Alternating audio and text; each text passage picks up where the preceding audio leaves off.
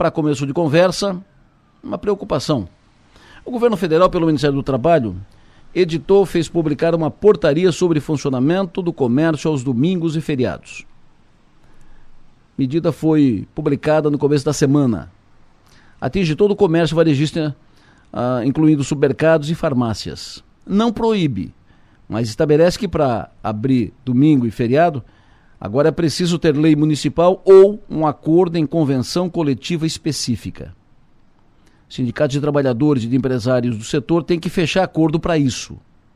Antes não precisava. Ou seja, onde não tiver uma boa comunicação entre sindicatos de trabalhadores e de empresários, ou onde um lado endurecer, não facilitar a negociação, não facilitar acordo, o comércio não vai abrir aos domingos e feriados. É mais ou menos o que está acontecendo em Criciúma.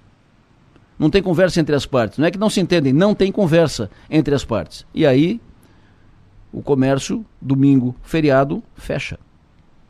Em resumo, a nova portaria do governo federal vai atrapalhar a operação do comércio e vai prejudicar empregados e empresários. Empregados porque trabalham por comissão, ganham por volume de venda, empresários porque perdem receita. Resultado fica menor. A continuar assim, a medida deve diminuir o número de empregos no setor. Mas a saída pode vir da prefeitura. Sim, porque a medida do governo federal fala em acordo em convenção coletiva ou lei municipal. Uma lei municipal pode resolver. Uma lei municipal pode regular o funcionamento do comércio aos domingos e feriados, mesmo sem convenção coletiva específica. É um ou outro, convenção coletiva ou lei municipal. Então, o prefeito Salvaro pode resolver esse impasse. Está na sua mesa.